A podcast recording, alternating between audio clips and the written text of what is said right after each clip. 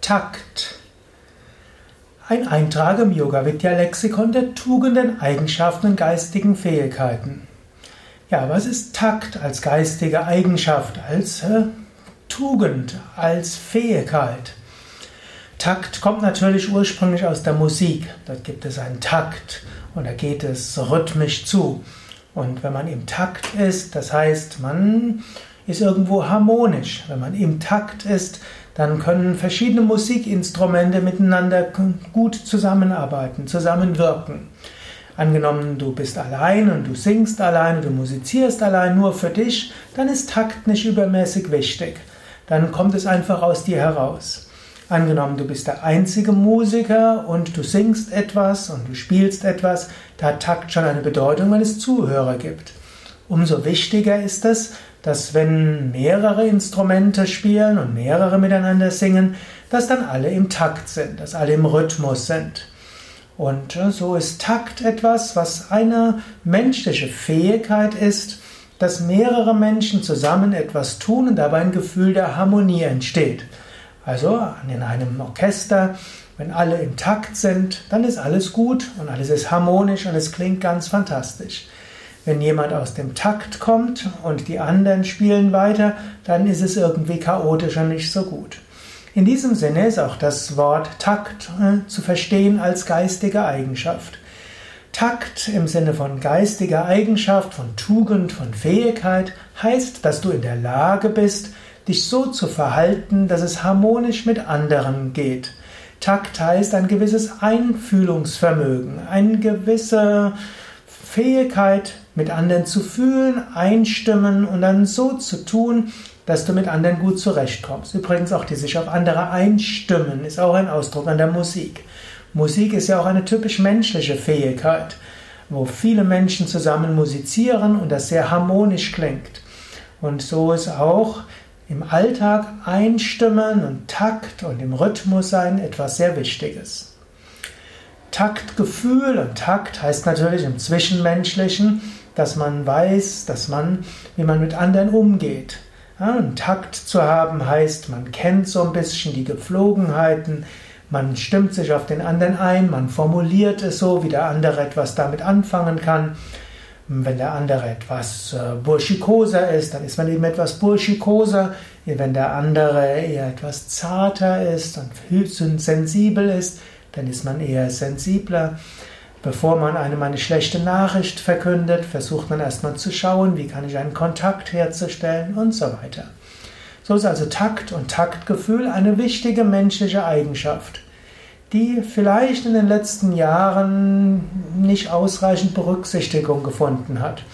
Ich bin ja ein Yoga-Lehrer, Meditationslehrer, spiritueller Lehrer und in den spirituellen Kreisen gilt oft Authentizität als besonders wichtig, Offenheit und sagen, was man denkt. Diese Übereinstimmung von Denken, Sagen und Handeln ist wichtig. Und es ist gut, dass das wichtig ist. Aber manchmal mangelt es dort im Taktgefühl.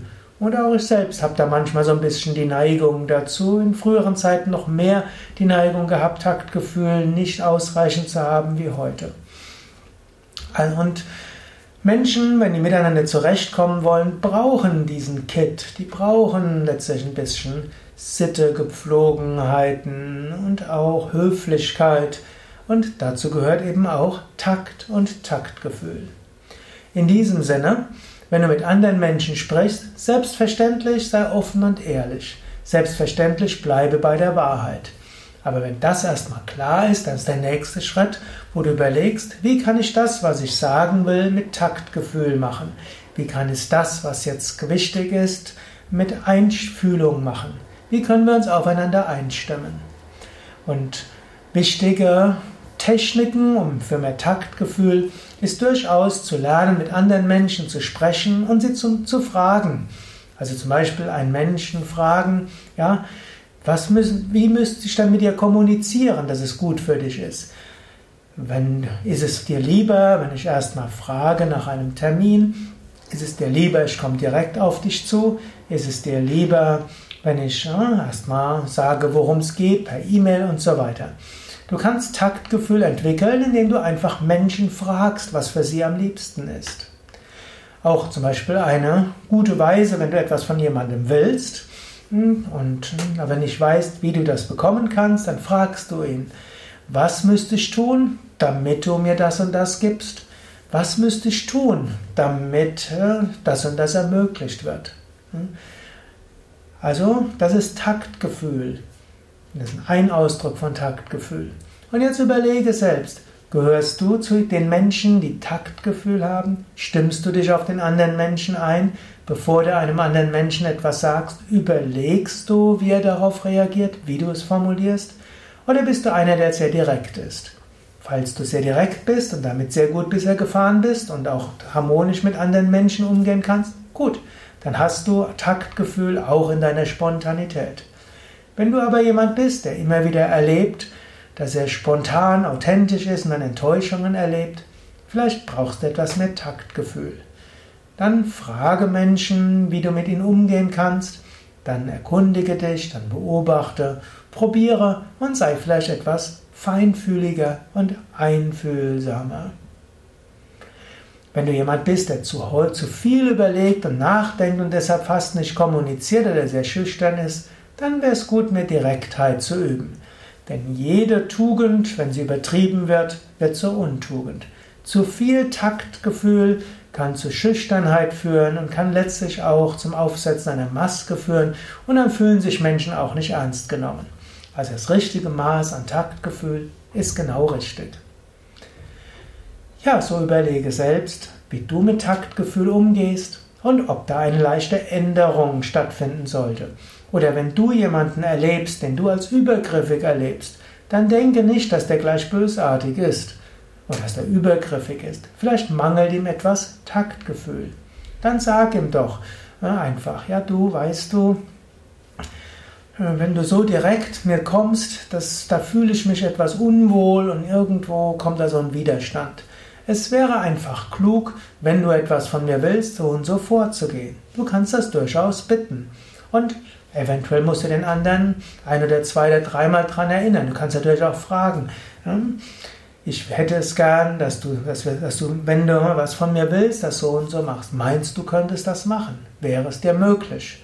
Und dann fragt er vielleicht nach. Dann trefft ihr eine Vereinbarung. Ja, das sind Möglichkeiten. Aber natürlich, bei allen Möglichkeiten, hm, du kannst nur Vorschläge machen. Du hast nicht die Herrschaft über den anderen Menschen. Glücklicherweise sind die Herr-Diener und die Meister-Sklaven-Beziehungen heute außer Mode gekommen, außer Gebrauch gekommen. Mindestens bei denen, die jetzt diese Hörsendung hören. Und das ist gut so. So ist jeder eigenverantwortlich. Du kannst aber Wünsche äußern. Ja, mehr zum Thema Takt und Taktgefühl findest du auf unseren Internetseiten, zum Beispiel wiki.yoga-vidya.de Takt oder auch Taktgefühl.